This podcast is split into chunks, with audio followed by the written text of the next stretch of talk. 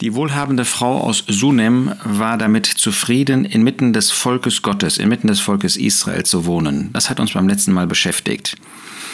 Aber der Knecht von Elisa, Gehasi, wusste, dass es doch eine Sehnsucht gab im Leben dieser Frau, die über das hinausging, was sie besaß. Sie hatte gesagt, als der Prophet gefragt hat, was ist für dich zu tun? Du hast dich so um uns gekümmert, ich möchte dir gerne ähm, einen Dienst erweisen. Und dann sagte sie, was denn? Ich wohne inmitten meines Volkes. Und dann heißt es in 2. Könige 4, Vers 14, und er sprach, was ist denn für sie zu tun? Elisa wusste irgendwie, das, das kann doch nicht sein, dass einer in allem zufrieden ist. Doch, das gibt es. Die Frage ist, ob wir zufrieden sind. Es ist beeindruckend, wenn wir von David lesen im Psalm 23, der Herr ist mein Hirte, mir wird nichts mangeln. Ich habe alles, was ich brauche. Hatte David alles? Bei weitem nicht. Er wurde verfolgt, er ist in der Zeit von Saul verfolgt worden, er ist in der Zeit von Absalom verfolgt worden. Und doch sagt er, mir wird nichts mangeln. Und das ist diese Frau, ich wohne mitten meines Volkes. Was brauche ich mehr? Ich habe Gott im Himmel, mit dem ich eine Verbindung habe. Ich habe diesen Propheten, ich habe dich als Propheten, der mir Hinweise gibt und du kommst hier regelmäßig vorbei. Und ich habe mein Volk. Mehr brauche ich nicht. Nun, sie hatte ihren Mann.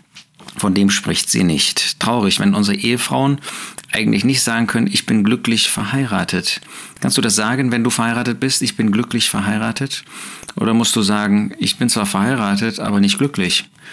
Das wäre tragisch, wenn so unsere Ehen im Allgemeinen aussehen, dass wir nicht sagen können, ich wohne inmitten meines Volkes und inmitten meiner Familie und bin geliebt von meinem Ehepartner. Wenn das nicht der Fall ist, dann kannst du das ändern. Und dann möchte ich dich sehr ermutigen, das zu ändern und das in Angriff zu nehmen und das nicht einfach laufen zu lassen. Denn wenn man morgens aufsteht und eigentlich unglücklich ist über die ehelichen Zustände, über die familiären Zustände, das kann auf Dauer auch nicht gut gehen. Und das wird weitergehen und das wird zu zusätzlichen Problemen früher oder später führen. Ich wünsche dir also erstens, dass du glücklich verheiratet bist. Zweitens, wenn das nicht der Fall ist, dass du das Thema angehst mit deinem Ehepartner und wenn nötig dann eben auch mit Hilfe vielleicht eines Ehepaars, jedenfalls von außen. Aber Elisa war sich bewusst, da, da ist doch mehr. Das ist irgendwie großartig. Der Herr, er sieht uns und wenn wir sozusagen vor ihm sind und sagen, ich bin glücklich, dann sieht er doch tiefe Sehnsüchte, die vielleicht über das hinausgehen, was wir gesagt haben, die ähm, uns wertvoll sind, aber wo wir nicht sagen, wenn wir das nicht haben, dann, ähm, dann bleiben wir unglücklich oder so. Das war bei dieser Frau nicht der Fall. Und doch sieht Gott die inneren Sehnsüchte und wir dürfen sie ihm auch sagen. Ähm, das, das lernt diese Frau, ähm, dass der Herr auch tiefer schauen kann als das, was wir nach außen hin sagen. Und wir dürfen dem Herrn auch diese Sehnsüchte sagen. Wir brauchen das nicht unseren Mitgeschwistern sagen. Vielleicht ähm, ist man nicht einmal in der Lage, seinem Ehepartner das zu sagen. Ich sage nochmal, in der damaligen Zeit war es so, dass man verheiratet wurde. Das ist ja heute nicht der Fall. Leider sind die Ehen dadurch nicht besser geworden. Empfinden wir, dass oft ähm, die Ehen eher schlechter geworden sind, weil man äh, in einer Konsumentenhaltung ist und nicht in einer Haltung zu geben und auch die Ehe zu verbessern. Und vielleicht ist der eine, leider sind das ja oft wir Männer, aber nicht immer, ähm, dabei, der gar kein Interesse hat, der zufrieden ist mit der Situation. Ich kriege, ich kriege, was ich brauche und mehr will ich nicht, auch nicht investieren. Man merkt gar nicht, wie es zu einer Entfremdung kommt.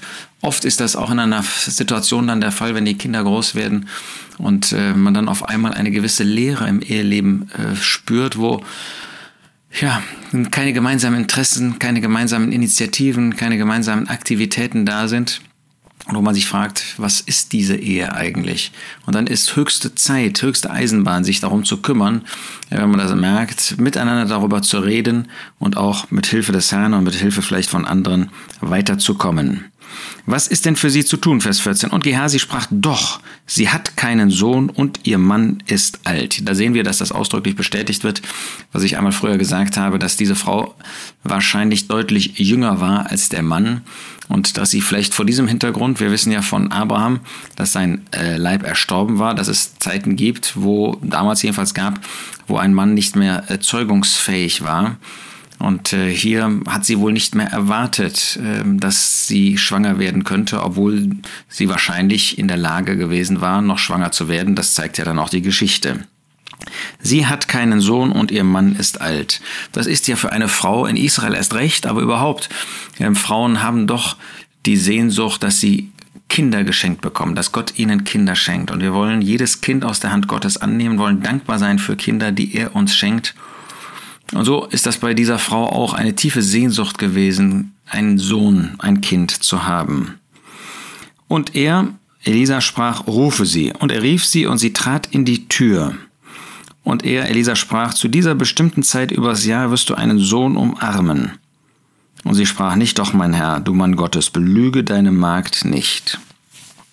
Es ist großartig, dass dieser Mann erkennt, was da für ein Bedürfnis bei ihr schlummerte war und dass er eine Antwort gab.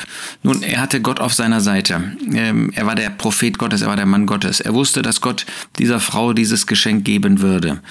Und äh, das haben wir natürlich diese Zusage nicht. Ja, wir haben ähm, vielleicht einen gewissen Mangel, den wir erleben in unserem äh, familiären Umfeld, in unserem ehelichen Umfeld, in unserem persönlichen Leben. Und Gott hat uns nicht zugesagt, dass er diese Bedürfnisse alle stillt. Aber hier tut er das. Ähm, und Gott ist auch heute ein Gott, der Wunder tun kann. Es ist nicht die Zeit, in der Gott im Allgemeinen diese Wunder äußerer Natur tut. Ja, jede Bekehrung ist ein Wunder unbedingt. Und da sind wir dankbar für, dass Gott auch heute noch Bekehrungen bewirkt. Aber ähm, wenn Krankheit da ist, äh, wenn Kinderlosigkeit da ist, unerwünschte, ähm, dann ähm, kann Gott Wunder tun, das kann er auch heute tun, aber im Allgemeinen tut er das nicht. Wir haben also heute nicht die Zeit der Wunder. Wir leben in einer Zeit des Niedergangs, wir leben in einer Zeit, wo zum Beispiel die Krafterweisung, Kolosser 1, nicht in erster Linie äußerlicher Natur ist, sondern der Apostel spricht davon, dass wir ausharren, dass wir die Kraft haben, in schwierigen Lebensumständen zu warten und auf den Herrn zu warten, zu harren. Ähm, so wollen wir keine Wunder erwarten, aber wir wollen Gott Wunder zutrauen. Hier hat Gott dieses Wunder getan.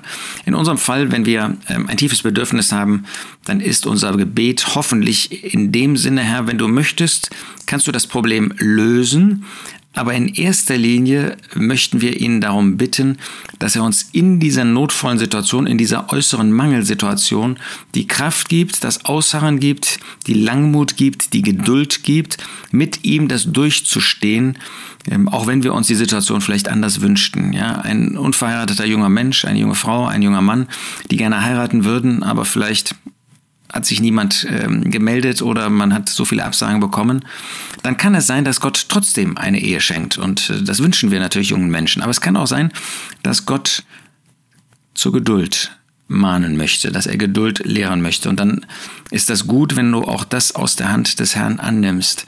Ähm, ich habe über Kinderlosigkeit gesprochen. Es gibt Nöte in den Familien, wo man wünscht, dass die Nöte sich, äh, dass die zu Ende kommen. Aber der Herr gibt Kraft in den Nöten. Und das ist eine mindestens genauso gewaltige Gebetserhörung, wenn wir bei Krankheit vielleicht auch, bei, bei Nöten im beruflichen Bereich, bei Nöten ähm, auch in der örtlichen Versammlung, wenn wir äh, mit Hilfe des Herrn diese Nöte durchstehen. Hier war das anders in der, zu dieser bestimmten Zeit übers Jahr, das heißt, wie wir heute sagen würden, der 19 Monate, wirst du ein Kind umarmen. Das ist irgendwie großartig.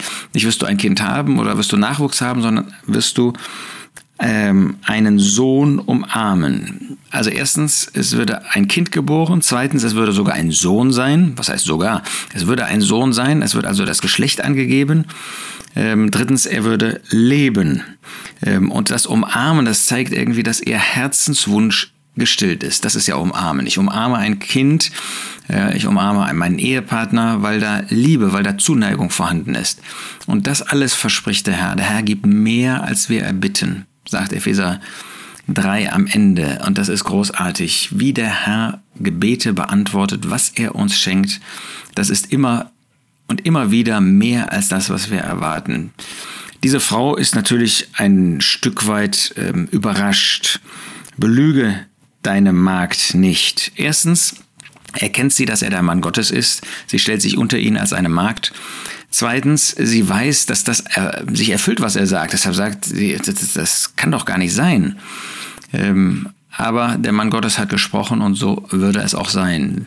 Wir finden ja ganz ähnliche Worte, die der Herr zu Abraham sprach, als er noch keinen Sohn, noch nicht den Isaac hatte.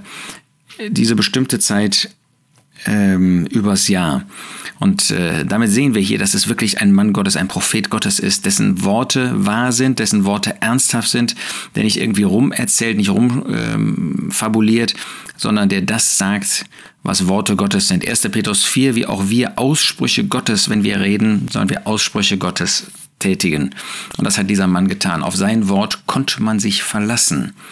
Ähm, das war so unerwartet, dass diese Frau sagte, das, das, das kann doch nicht sein, du belüge nicht. Aber auf dieses Wort konnte man sich verlassen. Kann man sich auf mein Wort, kann man sich auf dein Wort verlassen, was wir aussprechen. Wir haben keine Weissagung, keine Prophetien in diesem Sinne weiterzugeben. Aber kann man sich auf unser Wort verlassen? Auf einen kannst du dich immer verlassen, auf den Herrn.